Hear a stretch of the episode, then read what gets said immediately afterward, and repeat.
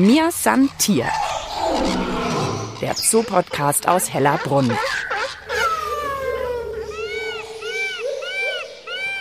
Lucy mit ihrem graubraunen Fell und den schwarzen Punkten und die olivgrünen Augen. Und jetzt legt sie sich gemütlich hin. Lucy ist eine Fischkatze hier im Tierpark Hellerbrunn. Und damit sage ich Hallo und herzlich willkommen zu einer neuen Folge von Mir Santier, der Zoo-Podcast aus Hellerbrunn. Wir laden euch mit dem Podcast ein, alle 14 Tage hinter die Kulissen des Münchner Tierparks zu blicken und liefern euch spannende Geschichten zu euren liebsten Tieren hier in Hellerbrunn. Mein Name ist Mischa Drautz und heute geht's, nein, nicht um Kuscheltiere, aber um kuschelige, echte Tiere.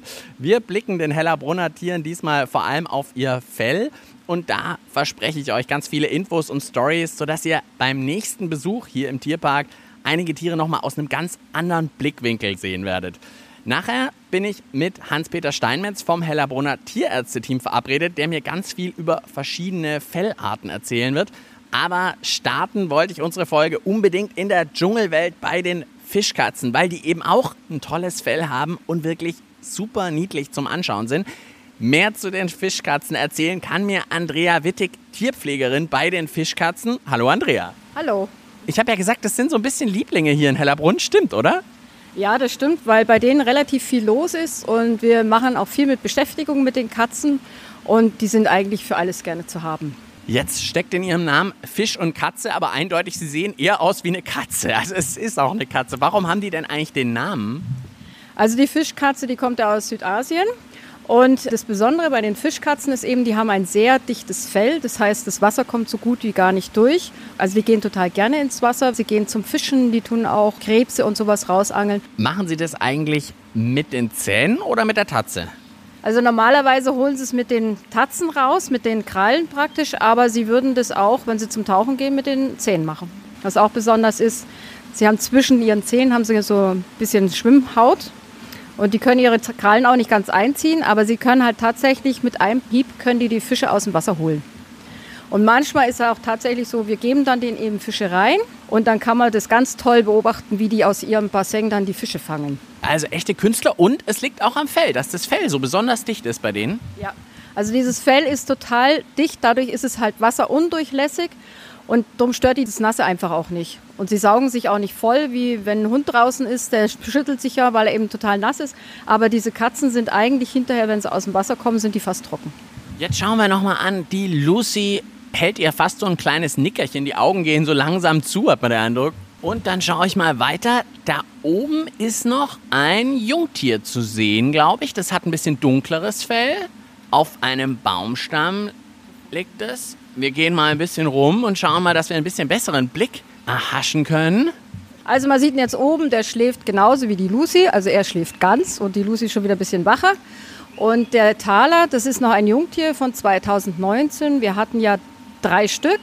Und zwar haben wir uns die Namen für die selber aussuchen dürfen. Und weil der Thaler zum Beispiel, der ist relativ dunkel im Gesicht.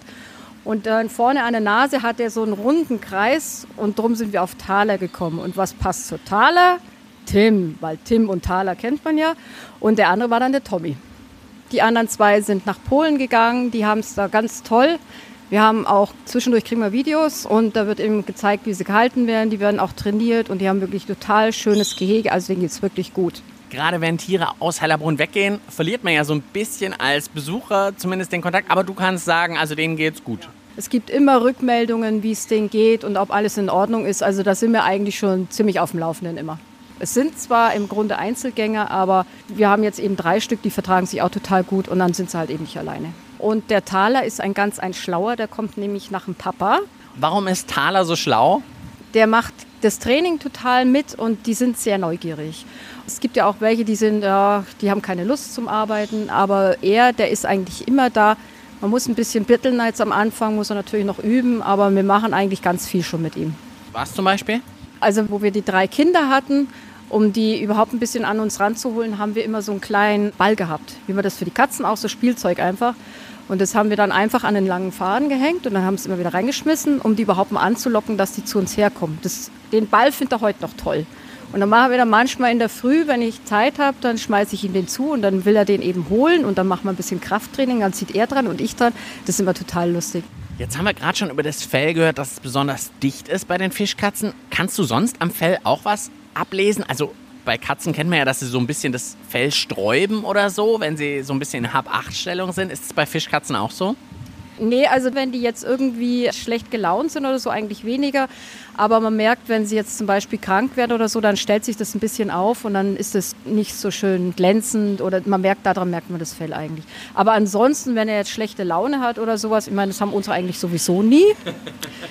Aber das Einzige, man merkt es viel an den Ohren. Also jetzt, wenn der Kater und der junge Kater mal irgendwas haben, dann legen die auch die Ohren an und das merkt man dann schon dann ein bisschen, ah, okay, ich bin mal ein bisschen vorsichtig. Ich schaue mal wieder bei Lucy. Die hat auch so weiße Schnurrhaare. Also diese weißen Schnurrhaare haben sie beide, also alle drei eigentlich. Wobei die äh, mit den Schnurrhaaren, die sind eigentlich sehr dünn, muss man sagen. Aber sie, man sieht jetzt auch, die Lucy schläft gerade und die hat lustigerweise ihre Schnurrhaare ganz hinten angelegt. Sehe ich jetzt gerade, dass die so schön anliegen. Mia Santier der Zoo-Podcast aus Hellerbrunn.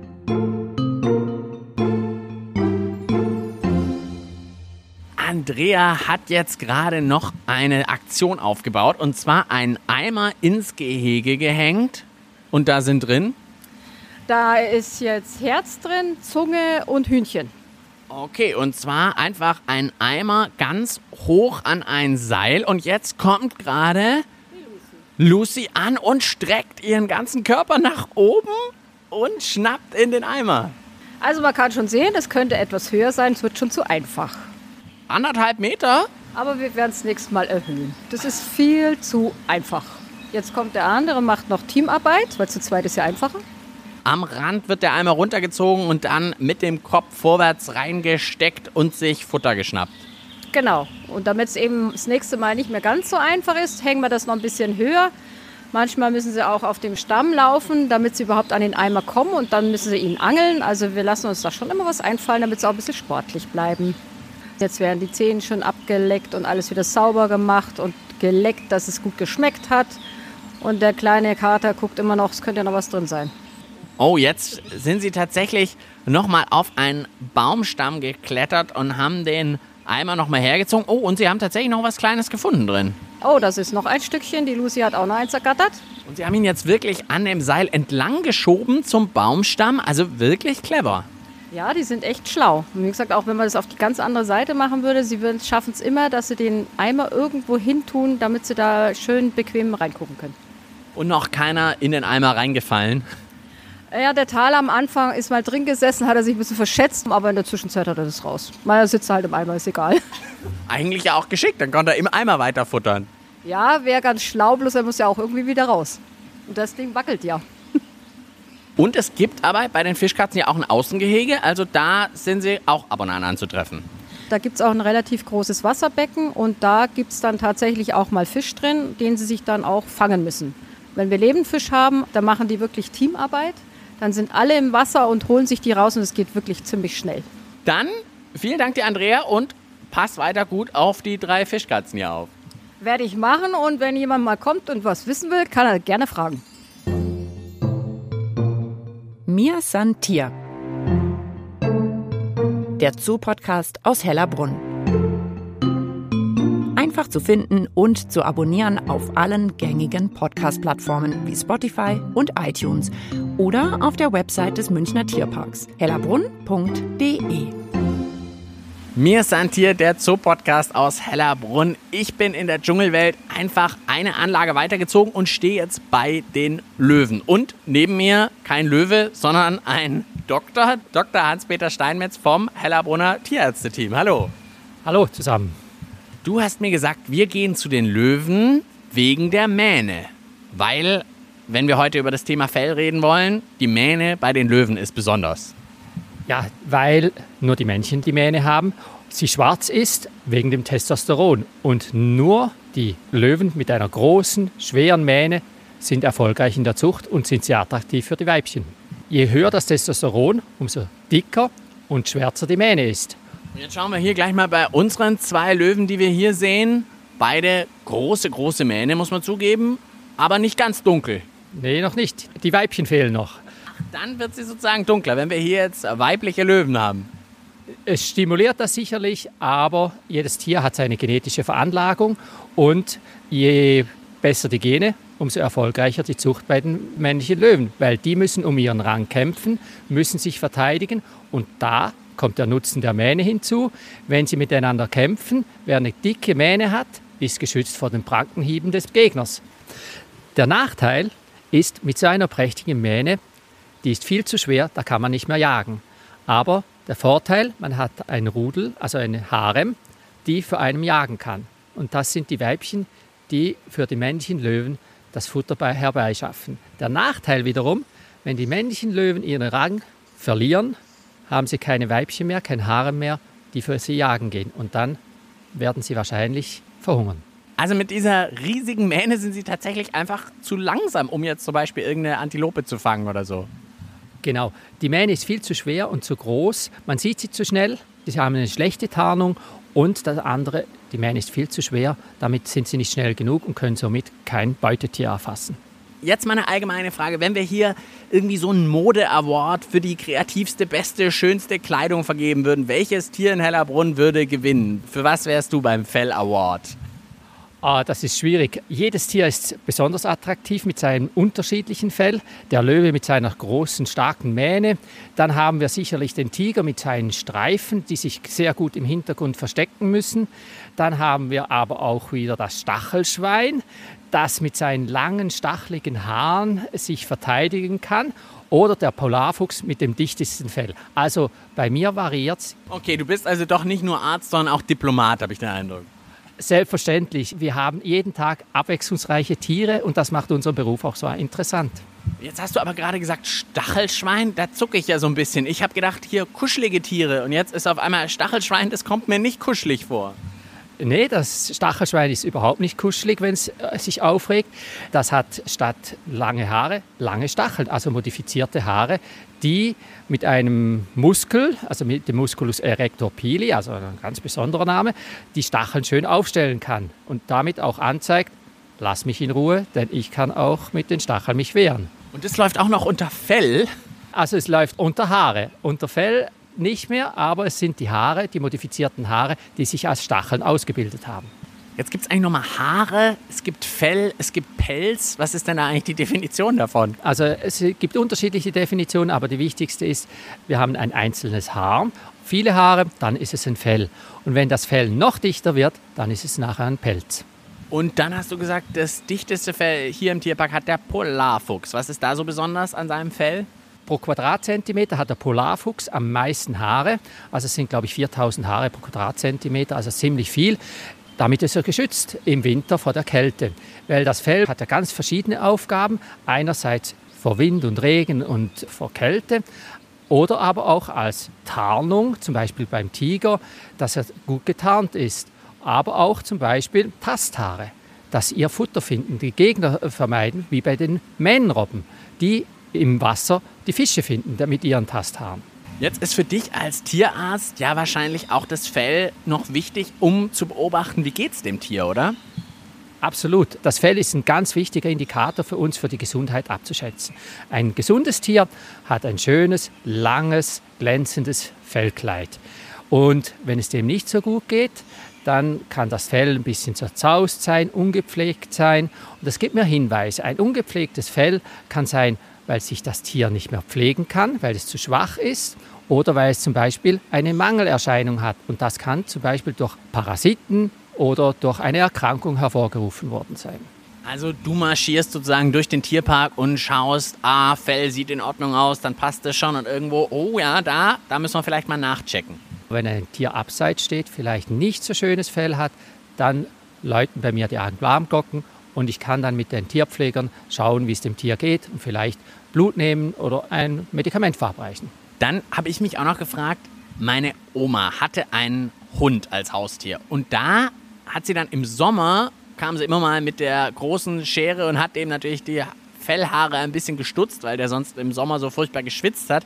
Jetzt habe ich mir überlegt, wie ist das denn bei euch im Tierpark? Muss ja auch irgendwann mal ein Tierfriseur kommen, um alle möglichen Fellarten ein bisschen zu stutzen oder wie läuft das hier? Bloß nicht. Bei uns im Tierpark brauchen wir keinen Hundefriseur, weil die Tiere sind noch natürlich, sind genetisch im natürlichen Zustand und auch ein Tier aus Afrika kann sich mit entsprechenden Temperaturen mit ihrem Fellkleid anpassen. Ein Tier aus Afrika, dem wächst bei uns in München im Tierpark Hellerbrunn auch während dem Winter ein Winterfellkleid. Das heißt, die Wollhaare unter den Deckhaaren wachsen viel dichter, als wenn es in Afrika wäre. Wenn wir jetzt hier bei den Löwen schauen, die haben jetzt außer der Mähne tatsächlich, sieht es nicht so dicht aus, oder das Fell? Also wenn man es anfassen dürfte, wenn uns das lassen würde, ja, dann wäre das eigentlich jetzt noch ein sehr dichtes Fell. Im Sommer, wenn Sie im Sommer die Tiere besuchen kommen, dann ist das Tier viel oberflächlicher. Man sieht teilweise bis auf die Haut.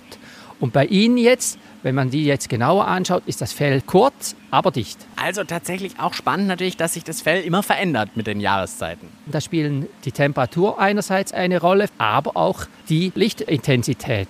Wenn die Tage kürzer werden, ist das auch ein Anzeichen, dass die Hormone sich umstellen müssen, dass wir zu einem Fellwechsel kommen.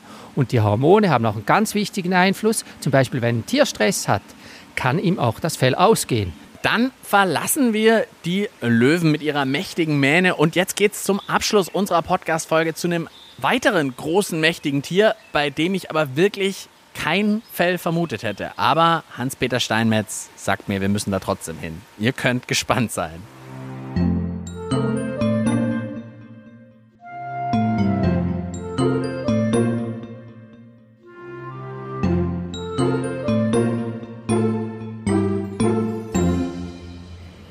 Mir sandt hier der Zoo-Podcast aus Hellerbrunn und ich bin zusammen mit Dr. Hans-Peter Steinmetz vom Tierärzte-Team bei einem Tier, das wirklich doch gar kein Fell hat, sage ich, es ist ein großes Tier. Wir sind bei den indischen Panzer-Nashörnern.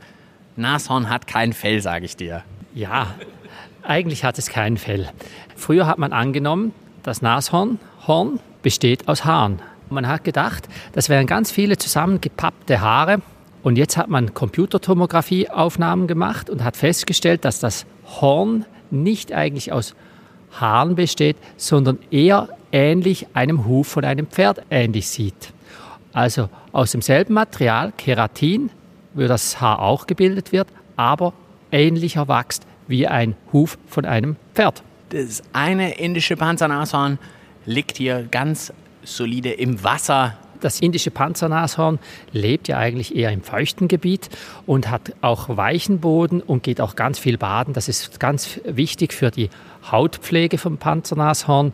Und da sieht man auch hier, wie gemütlich es hier in ihrem Bad liegt und somit eigentlich sich sehr wohl fühlt in dem warmen Wasser. Und das ist die Rapti, oder? Ja, genau, das ist unsere Rapti. Sie ist ein älteres Tier. Man sieht sie auch ein bisschen an. Ihr wachsen auch schon Haare auf den Ohren. Das passiert im Alter dann, oder was willst du mir sagen?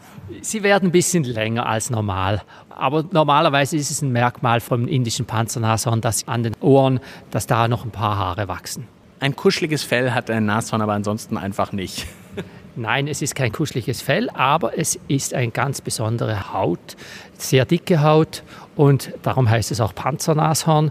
Also hier ist es relativ schwierig, wenn man das behandeln will, eine Nadel zu setzen. Die wird relativ schnell stumpf. Ach hey, wenn du jetzt mal tatsächlich da mit der Nadel hin müsstest, wie machst du das denn dann? Kannst ja nicht mit dem Bohrer kommen, das ist ja auch nicht gut. Es muss eine scharfe Nadel sein und man muss direkt senkrecht stechen, sonst kommt man nicht durch die Haut. Und nebendran, wollen wir nicht vergessen, steht das zweite indische Panzernashorn und mampft kräftig Heu. Genau, äh, Nico hat jetzt hier sein Abendessen, bevor er nachher auch noch ein Bad nimmt nach dem Abendessen und dann auch gemütlich schlafen geht. Oh, und ich sehe noch mal mehr Haare. Bei Nico sieht man jetzt auf einmal noch mehr Haare. Am Schwanz hinten sind auch noch mal so ein Haarbüschel. Die Schwanzquaste nennt man das. Das sind die Schwanzhaare. Die sind ähnlich wie bei Otto, unserem kleinen Elefantenjungen. Der hat auch sehr schöne lange Schwanzhaare. Und hat das irgendeinen Sinn und Zweck, warum man jetzt da hinten noch Haare hat? Ja, alles hat einen Sinn im Tierreich.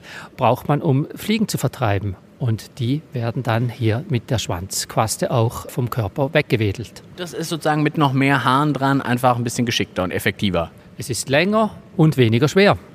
Dann haben wir also wirklich ganz schön viel über Haare und Fell heute gelernt. Das war's mit unserer Folge. Mir ist ein Tier, der Zoo-Podcast aus Hellerbrunn. Was nehme ich mit? Also auf jeden Fall bei den Fischkatzen, dass die so dickes Fell haben, dass sie ins Wasser können und Fische fangen können. Ganz untypisch für Katzen, aber sie gehen gerne ins Wasser. Dann bei den Löwen, dass so eine Mähne so ein bisschen doppelschneidig ist, sage ich mal. Es ist ein Vorteil, weil man dann eben mit einer tollen Mähne ein Rudel hat und die Weibchen für einen jagen. Aber der Nachteil, man kann mit so einer Mähne, weil sie so schwer ist, nicht mehr jagen, weil sie einfach zu dick ist.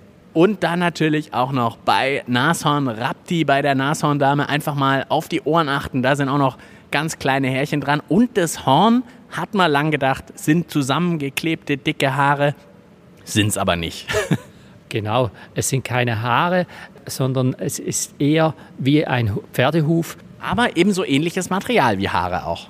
Genau, es ist praktisch dasselbe Material, also man nennt es Keratin und das ist eigentlich derselbe Bestandteil wie bei den Haaren. Das war es also von uns. Vielen Dank, Hans-Peter, fürs Rumführen. Hat mich auch gefreut und ich hoffe, wir sehen Sie im Tierpark. Genau, so sagen wir es am Schluss immer. Am Mikrofon verabschiedet sich Mischa Drautz und ich sage eben bis bald im Tierpark Hellerbrunn. Mir san Tier. Der Zoo-Podcast aus Hellerbrunn.